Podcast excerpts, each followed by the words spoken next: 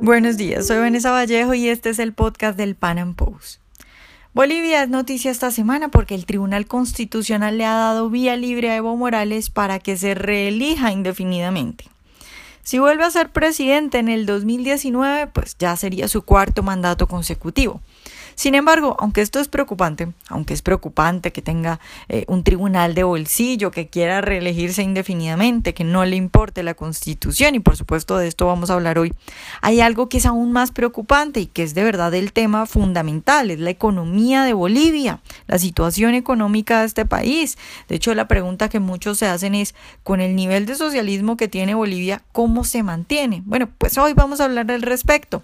Bolivia es un país que ha pasado durante muchos años de sin pena ni gloria, no se habla mucho de él porque como que ahí va, no está tan mal. Sin embargo, hay graves crisis que están ahí amenazando, que están a punto de estallar. Y de eso vamos a hablar hoy con Mauricio Ríos García, quien es economista boliviano y trabaja en el sector privado como asesor de inversiones.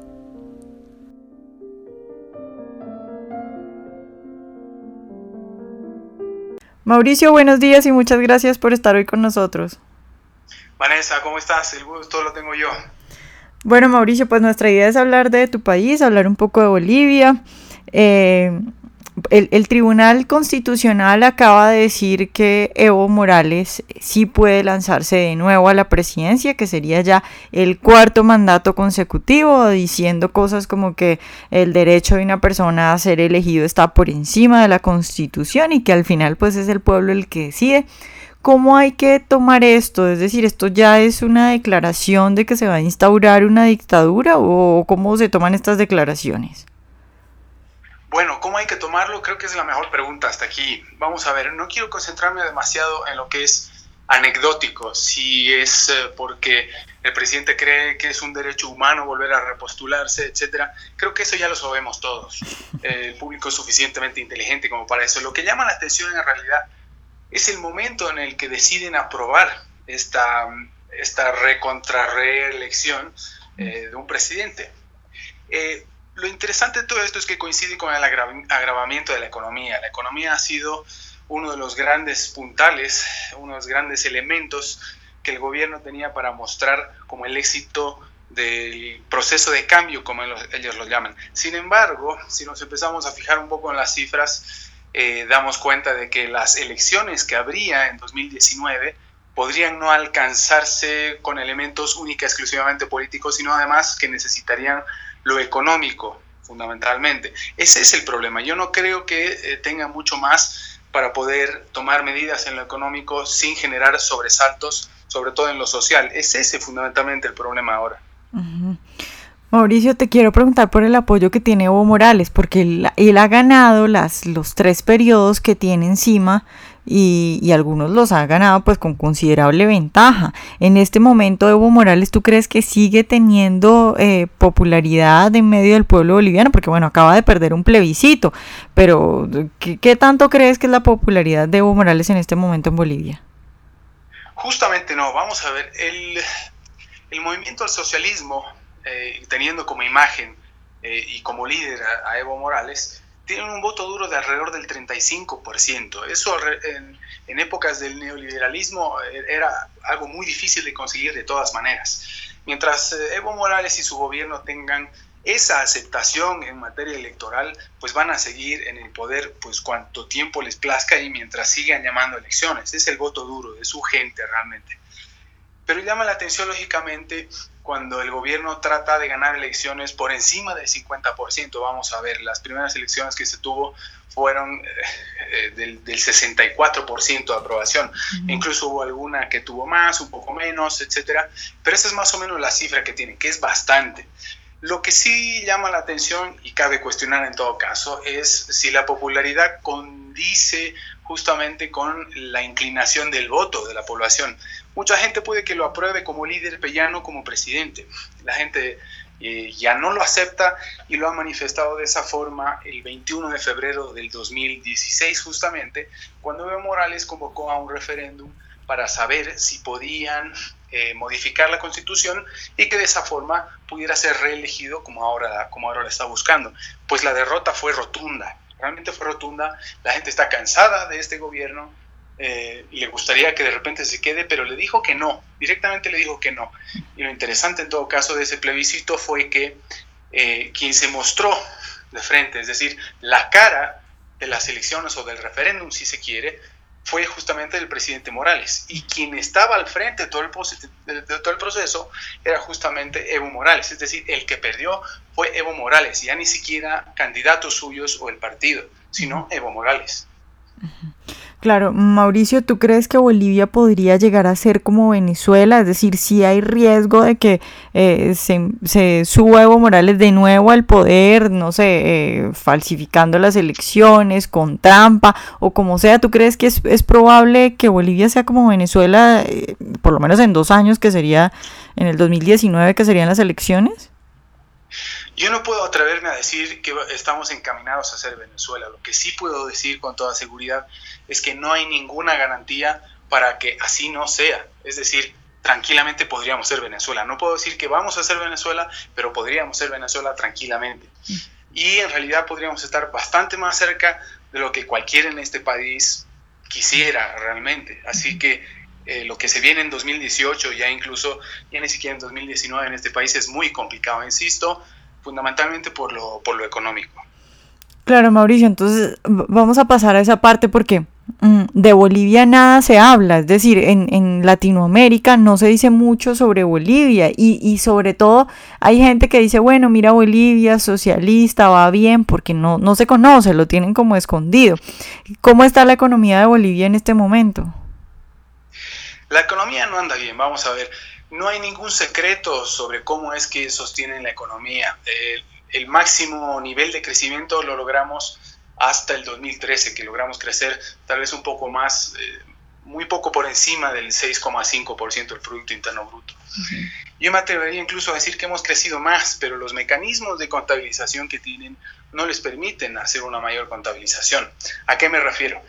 Esto es una burbuja de proporciones siderales. Es decir, eh, yo creo que crecemos bastante más de lo que podríamos calcular, pero no por eso está bien, sino todo lo contrario, es una burbuja más grande de la que quisiéramos.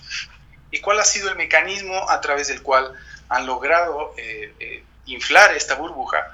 Ha sido mediante el estímulo de la demanda agregada desde el principio. Vamos a ver, desde que este gobierno es gobierno, no ha tenido mayor reparo en gastar cuanto ha tenido e incluso más. Ha gastado, se ha sobreendeudado, ha expandido el crédito lo más que ha podido y es así que ha logrado crecer al 6,5% e incluso más, me atrevería a decir. Lo interesante de todo esto es que el gobierno en determinado momento se atrevió a decir que la economía estaba blindada.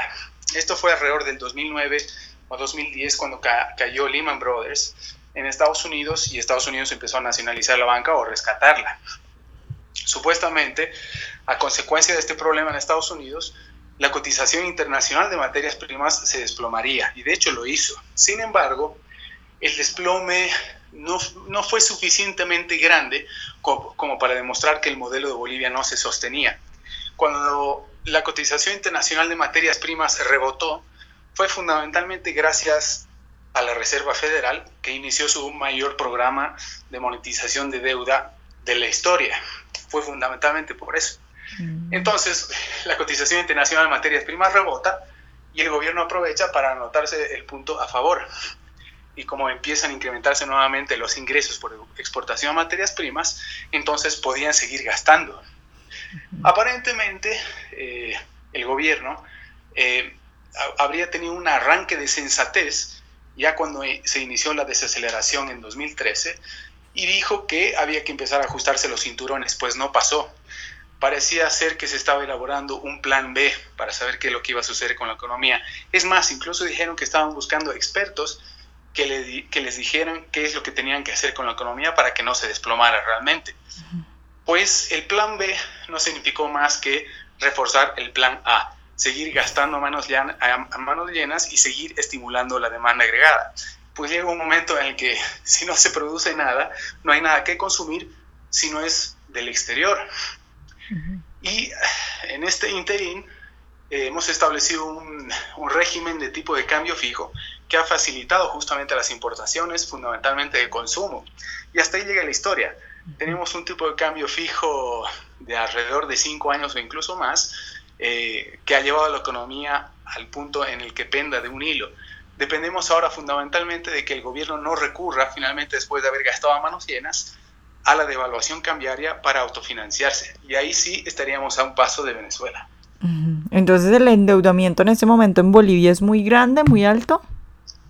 Es, em, vamos a ver, el Producto Interno Bruto de Bolivia aproximadamente para que eh, los, los, que nos escuchan se den una idea del tamaño de la economía es de alrededor del 23 mil, 24 mil eh, millones eh, de dólares. La deuda interna es de alrededor de 6 mil millones, la deuda externa es alrededor de 7 mil millones. Y ah, lógicamente lo que nosotros necesitaríamos es empezar a ahorrar una vez que el modelo del estímulo de la demanda se ha agotado, el modelo del gasto, el consumo y el sobreendeudamiento se ha agotado. Entonces, eh, si el gobierno empieza a devaluar, no devaluaría ni siquiera gradualmente, ni, ni devaluaría un poquito, sino en grandes proporciones de inmediato y esperando a que no se les dispare, dispare la inflación. ¿Y la inflación cómo está en este momento en Bolivia? Bueno, es relativamente baja de acuerdo al IPC que ellos mismos han calculado e inventado, pero la inflación aquí nosotros la conocemos en la cotización de, de activos de, eh, de, más larga duración, vamos a ver, en departamentos, en condominios, en casas, en, en bienes de consumo duradero fundamentalmente. Nosotros lógicamente no estamos acostumbrados a, a ver inflación en esa clase de activos porque los economistas convencionales o tradicionales a eso le llaman auge, pero yo prefiero llamarle inflación. Ha ido creciendo lentamente la inflación, pero a paso de parada, y la inflación la tenemos en esa clase de activos. Claro, eh, ¿y el desempleo cómo está? El desempleo aparentemente está bajo control, pero sigue creciendo. El desempleo, la mora bancaria sigue creciendo, aparentemente sigue siendo controlable, el déficit lo tenemos disparado por encima del 8%, está calculado para el, 2018 y la cosa se va complicando cada vez más. Claro, entonces tú dirías que la situación de Bolivia en este momento es de eh, estamos estables pero a punto de caer en un precipicio. Exactamente, bueno, eso es lo que justamente vende el gobierno, que lo que sostiene a este, a este gobierno, la economía del país es justamente la estabilidad pero la estabilidad está teniendo un precio demasiado, demasiado alto, sobre todo para la clase media e incluso la, gente pobre. Hay inflación alrededor del 4% del IPC e incluso ese 4% está afectando mucho a la gente, es decir, uno puede tener una inflación relativamente baja, pero sí estar padeciendo las dificultades para por fin empezar a ahorrar después de una fiesta del gasto y del consumo de más de 10 años. Es ese fundamentalmente el problema. La gente no está encontrando empleo o se está yendo a alojar en el subempleo y a fin de cuentas eh, no sabe cómo va a llegar a, cerrar las cuentas a fin de mes. Claro, porque lo que dices es que la mayor parte del gasto es del, del Estado y no del sector privado, ¿no? Eh, exactamente, vamos a ver. El Estado eh, le llama inversión pública a muchas cosas, pero eso termina siendo solamente gasto. Lo que ellos llaman gasto productivo es solamente destrucción de capital.